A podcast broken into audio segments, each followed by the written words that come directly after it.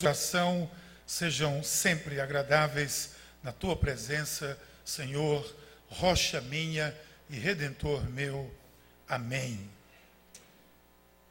Muito bom estarmos mais uma vez encerrando um dos nossos concílios. É uma alegria para nós fazer isso.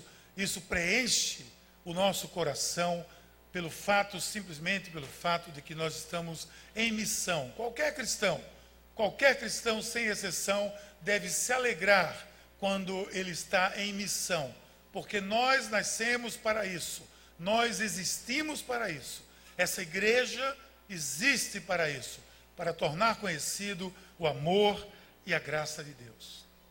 Todos nós, todos nós, sem exceção, eu, você, você que está aqui pela primeira vez, você que é um concilista hoje desse concílio, você que fazia tempo que não vinha aqui, está aqui hoje, você que nos assiste pela internet, qualquer pessoa, sem exceção, de alguma forma, nós olhamos para o futuro com esperança em nosso coração. Nós somos, como disse alguém, cavaleiros da esperança. Somos sim. Nós não estamos montados numa mula nem num cavalo, mas nós somos aquelas pessoas que temos esperança em nosso coração. O Evangelho do Senhor é o Evangelho que traz esperança.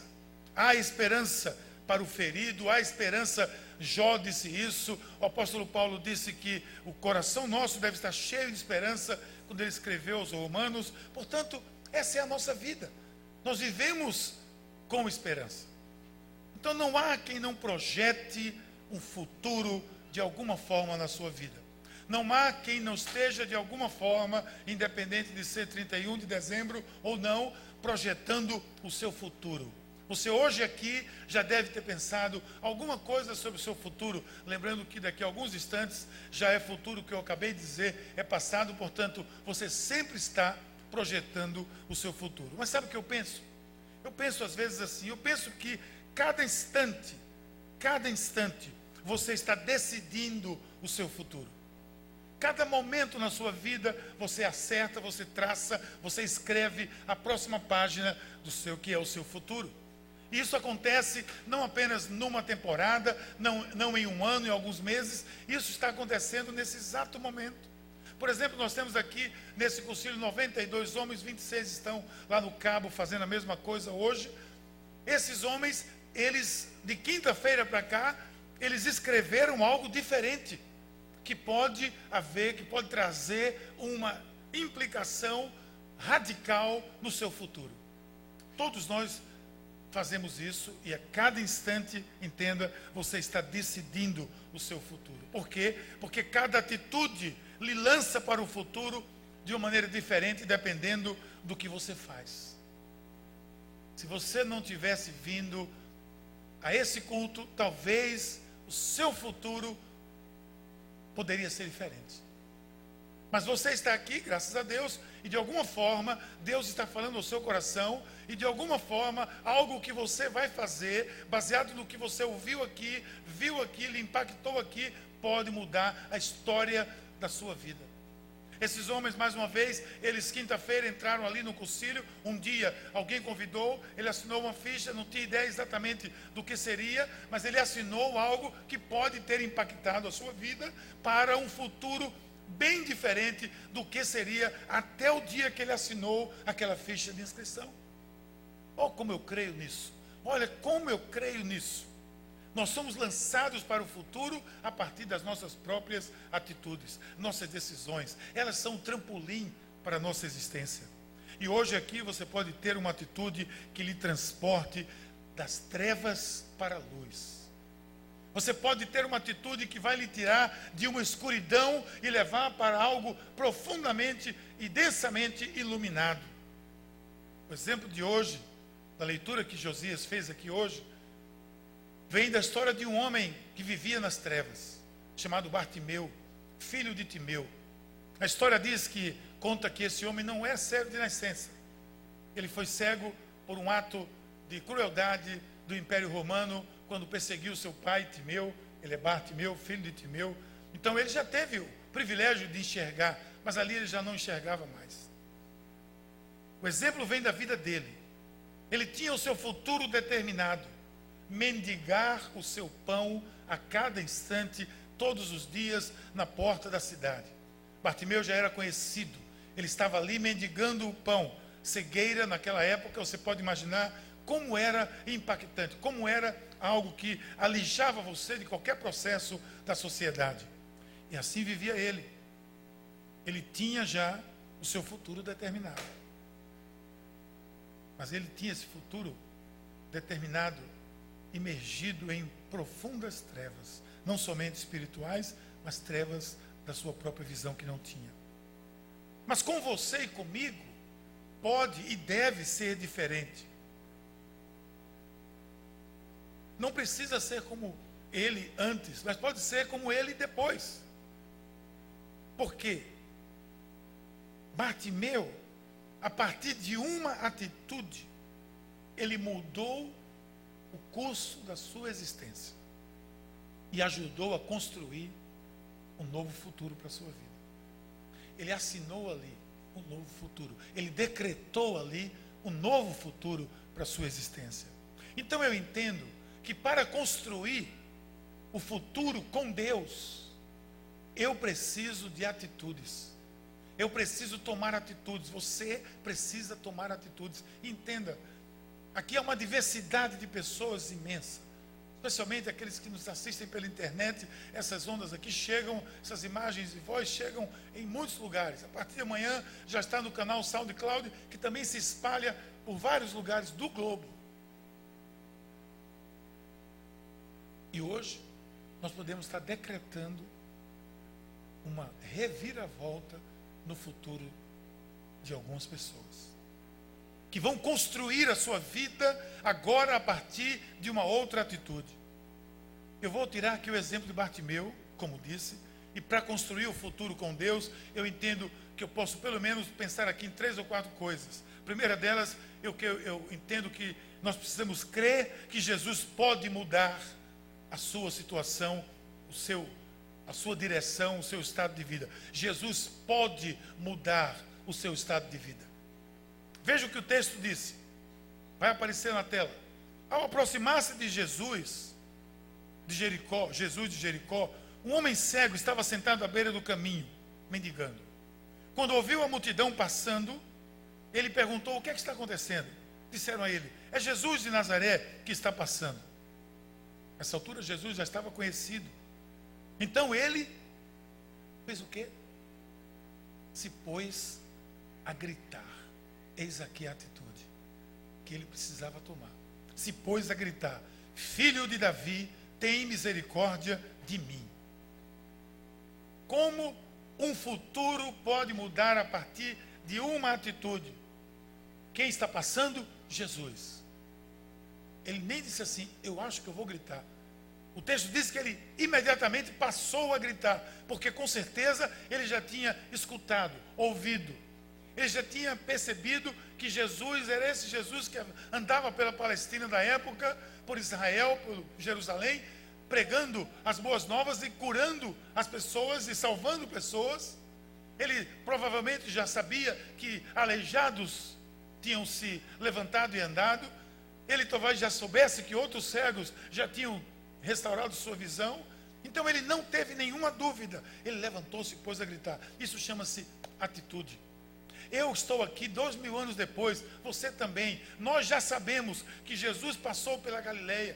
Existem provas disso, existem historiadores que dizem isso, que ele andou pela Palestina, pela Galileia, que ele salvou, curou, transformou vidas, que fez milagres, que operou milagres.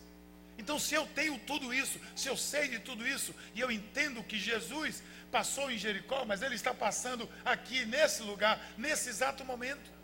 Jesus está aí do seu lado, querido. Jesus está nesse corredor. Ele está sentado ao seu lado, junto de você. Ele nunca vai lhe deixar.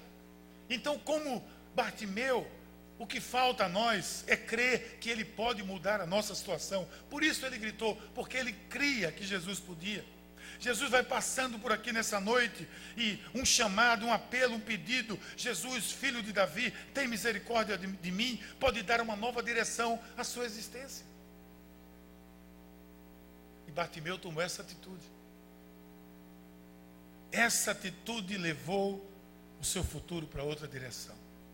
Saiu das trevas, veio para a luz. Tudo mudou na sua vida, na vida desse homem, nada mais ficou igual. Ele iria encerrar os seus dias ganhando pão, mendigando o seu pão ali na entrada da cidade. Mas o Evangelho tem esse poder e você pode ser alvo dele nessa noite. Seu futuro pode ser aquilo que você decidir hoje, nesse exato momento, neste culto onde nós estamos, nesse dia de hoje. Um dia eu tomei uma decisão que mudou a minha vida.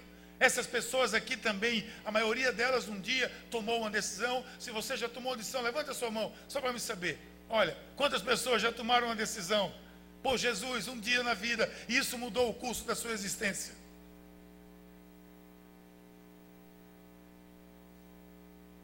Esses homens tiveram a chance, durante esses dias, de tomar essa decisão. De tomar uma atitude que pode construir um novo futuro para as suas vidas. Cabe a mim, cabe a você decidir o futuro. Construa ele hoje, mas atente para isso. Nada será construído se você não der um passo. E depois de dar esse passo, você precisa de uma segunda atitude você tem que ignorar, essa é a palavra, ignorar as vozes negativas. Ignorar as pessoas que vão soprar no seu ouvido. Ignorar as pessoas que vão tentar tirar você dessa persuasão que você está tomando hoje, dessa decisão que quem sabe você está tomando hoje. Quando eu tomei minha decisão por Cristo, eu tive um batalhão de pessoas que tentou, de vozes negativas, que tentaram me tirar do caminho. Graças a Deus tive amigos, tive pessoas que não largaram do meu pé, que me discipularam, que me, me, orientaram. Eu estava dentro da universidade e ali todo dia faziam estudo bíblico comigo, faziam orações comigo, diziam, Miguel, seja forte, seja corajoso, como Josué. E ali eu fui. Mas havia gente que vinha no meu ouvido, e vinha mais do que no meu ouvido, vinha profundamente na minha alma para dizer: você está desperdiçando sua vida, que desperdício. Um jovem nessa idade vai se tornar um cristão, vai ficar um homem apagado. A maioria deles estão apagados hoje. E graças a Deus que a luz de Deus tem brilhado na minha vida, por causa dessa decisão que eu tomei naquele dia. Ignore as vozes negativas, porque para cada passo que você dá com Deus, haverá uma ou algumas vozes de desencorajamento tentando dizer a você, tentando colocar você em outro caminho, pode surgir. A pergunta aqui é: quem é que você vai escutar? A quem você vai dar ouvidos? Como eu disse, eu ignorei totalmente as vozes e agradeço a Deus todos os dias por causa disso. Olha o que aconteceu com Bartimeu. Ele levanta, Jesus, filho de Davi, tem misericórdia de mim. Mas os que iam adiante dele, o que é que faziam? O repreendiam para que ele ficasse quieto. Mas ele gritava ainda mais forte. Por isso que eu tenho dito, e já disse aqui, vou dizer várias vezes: quanto mais você proclama, mais você avança. Quanto mais você anuncia Jesus na sua vida, mais você avança. Cada passo, cada vez que você levanta a bandeira de Cristo, mais você avança. E aqui está a prova. Enquanto esse pessoal tentou impedir ele, essas vozes negativas que vão tentar impedir você, que tentam impedir você, repreendendo você, fica quieto. Se ele tivesse ficado quieto, ele estaria, ele estaria continuadamente, estaria é, é, condenado a mendigar o seu pão na porta da cidade, cego em trevas. Por não ter ficado quieto, por não ter escutado essas vozes negativas, ele abriu os olhos, seus olhos foram abertos e ele foi liberto. Jesus passou por ali. Jesus passou por ali. E Jesus passou por aqui. Jesus passa por aqui.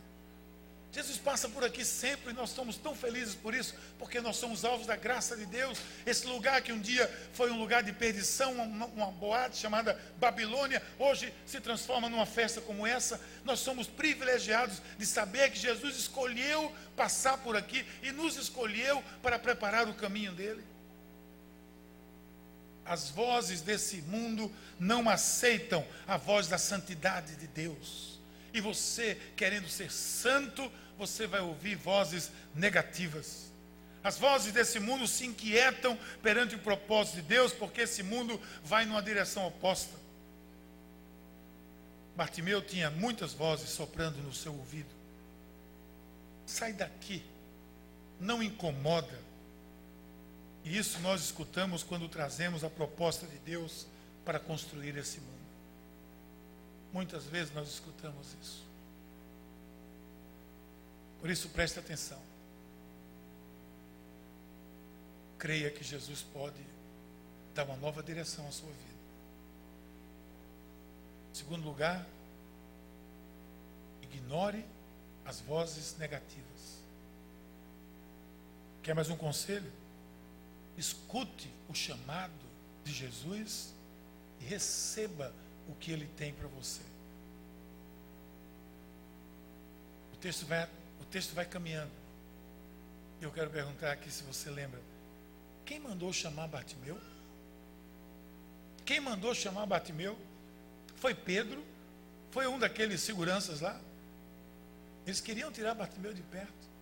Mas ele gritou tanto que Jesus, Jesus, chama e diz assim: tragam ele aqui. Tragam ele aqui. E eu pergunto a você: você acha que sou eu que estou lhe chamando? Não, não se iluda. Quem está chamando você é Jesus. Escute o chamado de Deus e receba. Quem está lhe chamando para uma nova vida, para enxergar as novas coisas, antes embaçadas, é Jesus. Você está diante de uma escolha. Olha o que o texto vai dizer. Jesus parou e ordenou que o homem fosse trazido. Quando ele chegou perto, Jesus perguntou a ele: O que é que você quer que eu faça? O que é uma pergunta óbvia, não? Para uma pessoa cega diante de um Deus que ele sabe opera milagres que é que você quer que eu faça? O que é que ele ia dizer? Aí um trocadinho para me comer hoje de noite. Mas ele sabia do poder de Jesus. Quando Jesus pergunta, o que é que, eu, o que, é que você quer que eu faça? Imediatamente ele diz, Senhor, eu quero ver. Jesus está perguntando a você também, querido. Perguntou a vocês durante esse final de semana todo: o que é que você quer que eu faça com você? Escuta isso, Jesus está perguntando a você: o que é que você quer que eu faça com você? Eu vou lhe dar a resposta que você tem que dar. Eu quero enxergar a vida. Eu quero sair dessas trevas que confundem a minha cabeça, que iludem o meu entendimento. O que é que você quer que eu faça? Porque diante das perguntas só apresenta aqui duas possibilidades: um ouvido surdo ou um ouvido que escuta. O ouvido surdo seguirá seu rumo na vida. O ouvido surdo seguirá desatento ao que Deus pode fazer em sua vida. O ouvido surdo de Bartimeu, se fosse o caso, o levaria de volta ao seu banquinho e a mendigar o pão para o resto da vida. O ouvido que escuta, esse vislumbra a possibilidade de um novo começo de uma nova construção, do construir de uma nova vida. E a pergunta é: qual é a sua escolha em relação a Jesus, meus queridos? Ele está perguntando: o que é que você quer que eu faça? Homens, aqui tem de, de vaqueiro a surfista, nesse cursinho. Todo tipo de, de gente tem aqui. Olha, pessoal do Aloha, pessoal da vaquejada, tem todo tipo aqui. E Jesus está perguntando: o que é que você quer que eu faça? Aí você que vai responder. Qual a sua escolha? Se você optar por escutar e receber, receberá uma nova visão. Uma nova visão que lhe ajudará a reconstruir os caminhos que você já percorreu, mas que podem ser refeitos. Todos eles. Ali estava um mendigo, sem qualquer condição que os seus olhos foram abertos e sua vida foi recomposta e ele passou a andar por outro caminho. Se você optar pela surdez, você seguirá da mesma forma.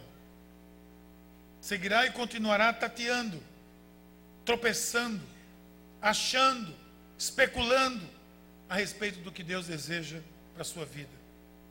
Eu prefiro contar com a possibilidade de que você está decidido, decidida a escutar, a dar uma nova direção à sua vida, a enxergar o mundo além do preto e branco que hoje eu escrevi no seu boletim aí, que está na sua mão. A enxergar o mundo pelas cores da graça de Deus. Você decide andar com Ele.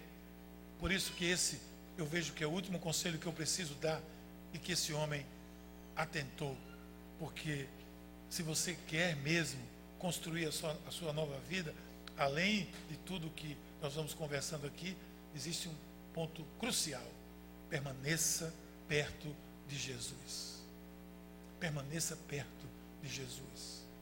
Não há como você criar intimidade e conhecer a vontade de Deus se você não estiver perto dele. Perto dele. Veja o texto que aconteceu com Bartimeu. Imediatamente ele recuperou a visão. Olha o que ele diz, o texto diz. O que aconteceu? Ele recuperou a visão. Voltou para o banquinho dele, na porta de Jericó. Foi para lá que ele voltou. O que é que diz o texto? Quero ver. Vamos ler isso aqui?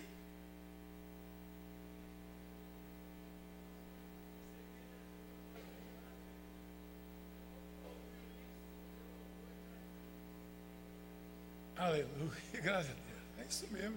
O Pentecostes não é nada aqui, mas foi bom. Ele seguia a Jesus, glorificando a Deus. Duas coisas. E quando o povo viu isso, deu louvores a Deus. Você percebe? Ele seguia Jesus, louvando a Deus. Gente, isso é exatamente o que acontece com qualquer um que recebe uma nova visão na vida, através do Evangelho ele passa a seguir Jesus, ele passa a andar com Jesus, ele passa a caminhar dia a dia com Jesus, ele vai pegar o sotaque de Jesus, ele vai pegar o, o, o jeito de falar de Jesus, o sorriso de Cristo vai estar estampado nele. O que eu acho interessante aqui é que o, o texto diz assim: ele recuperou a visão e agora seguia Jesus, tomou outra direção na vida.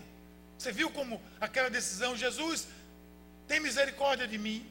Aquele grito, aquela decisão, aquela atitude o levou para um outro lugar, para uma outra direção na sua vida. Mas o que é que ele fazia? Glorificava a Deus. Por isso que quando nós conhecemos a Cristo, por isso que vocês estão aqui, entraram aqui desse jeito. Porque vocês estão tomados pelo amor de Deus. E se eu quero dar um conselho a vocês aqui nessa noite, é que não percam isso Nunca. Se quiser, domingo que vem, entrar aqui na igreja desse jeito, eu entro na frente de vocês. Eu sou o primeiro a entrar. Porque isso é a alegria da graça de Deus. Ora, você vai no campo de futebol, você levanta a bandeira, grita, até briga. Mas se você agora tem, ainda tem isso, aí você conhece a Cristo, toma uma atitude, sua vida vai numa outra direção e alguém pergunta a você, por que você fez isso? Se você disser porque sim, vão lhe chamar de bobo.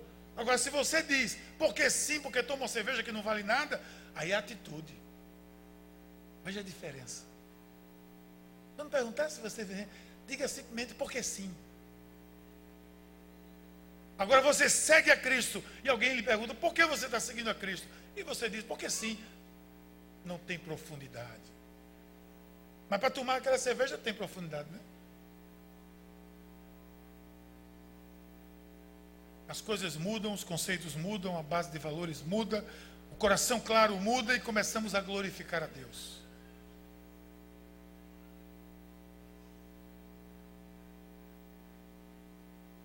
Vocês entraram aqui hoje glorificando a Deus. Me permita perguntar a você, em uma outra situação, vocês fariam isso? Claro que não. Mas agora vocês cantaram, Eu quero é Deus. E o refrão ainda disse: Não importa o que vão pensar de mim. Não esqueça isso não. Porque Batimeu não esqueceu não. Não importa o que vão pensar de mim, eu quero é Deus. Nós não somos igrejeiros. Nós não somos igrejeiros, nós somos ex-cegos que não enxergávamos, nossos olhos foram limpos, vimos a Jesus e quando isso aconteceu, nós decidimos segui-lo.